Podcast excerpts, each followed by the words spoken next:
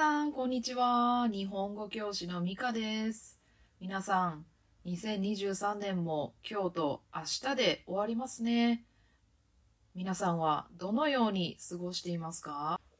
私は今、実家にいます。姉が一昨日から帰ってきました。私の姉は声が大きくてとても賑やかな人です。姉以外の家族はみんな割と静かな人たちですから家の中がとても賑やかになりました。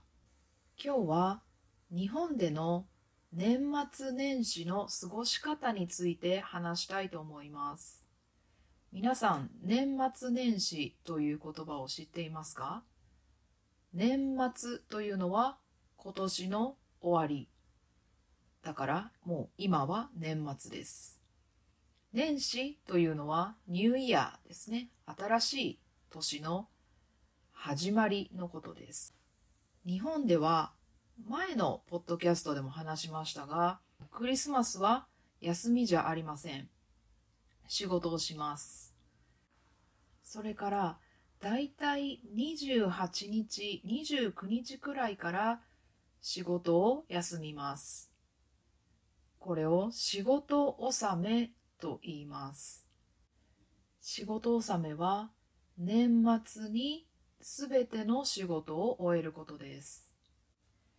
仕事が終わったら休みに入ります。ある人は地元に帰省します。帰省するというのは実家に帰ることです。実家というのは皆さんが生まれて育った家のことです。実家に帰って家族と過ごします。他に年末にすること。年末は日本では大掃除をします。まあ普段の掃除じゃなくってもういろいろなところをきれいにすることですね。例えば普段台所とか風呂場とかあまり時間をかけて掃除ってできませんよね。で年末になるともうすべてのものをきれいにしていらないものを捨てて部屋をきれいにして新しい年を迎えます。それから31日は年越しそばというものを食べます。年越しそばが始まったのは江戸時代からだそうです。どうして年越しそばを食べますか？年越しそばを食べて悪いものとか悪い習慣、苦労をすべて捨てます。それから新しい年を迎えましょう。ということで、そばを食べるようになったそうです。年越しそばは他にも別名があります。別名っていうのは他の名前です。縁切りそばという名前もあるそうです。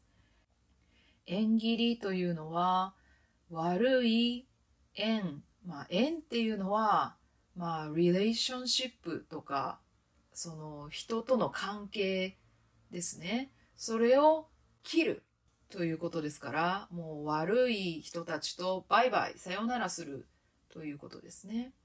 それから、えー1月1日、1月1日のことを元旦と言いますが、元旦には、えーおせちを食べます。おせちというのは日本の伝統的な料理です。おせちはお正月に食べる食べ物です。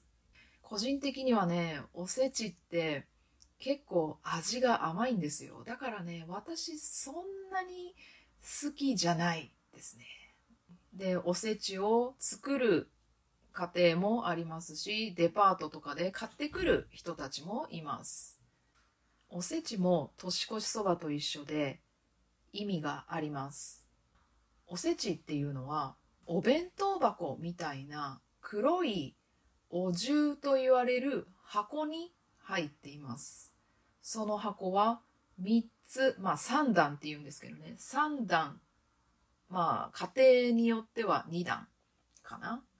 まあ、とりあえず、まあ、3段とか2段とかあります。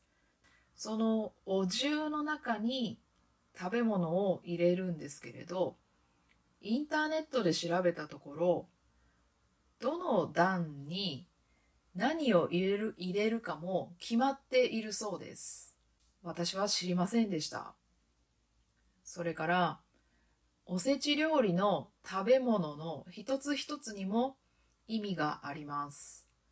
例えば、えー、黒豆。黒豆っていうのは黒い豆のことなんですけれども、えー、厄除けの意味があります。この厄除けっていうのはもう悪い、悪い運、なんかこう悪いバッドラックですか？バッドラックを切ります。さよならします。それから、エビ、シュリンプですね。エビは、えっ、ー、と、長寿。長寿っていうのは長く生きることです。うん、まあ個人的にはね、あんまりまあそんなに長く生きたくないんですけど、まあそれは置いといて。それから、数の子という、えっ、ー、とね、魚の卵を食べるんですけど、それは、えっ、ー、と、子供がたくさん、えー、生まれますようにとか、そういった意味があります。で、これも家庭によりますけど、家族で初詣に出かける人たちもいます。初詣というのは、あの、一年の幸せを神社で祈ります。外に出かける人もいますし、うちの中でゆっくりする人たちもいます。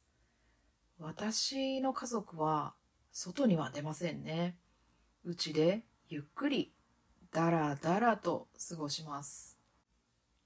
私も元旦は特に予定がありませんから、ネットフリックスやプロレスを見てお酒を飲んでダラダラしたいと思います。皆さんは年末年始どのように過ごしますか？また教えてください。じゃあね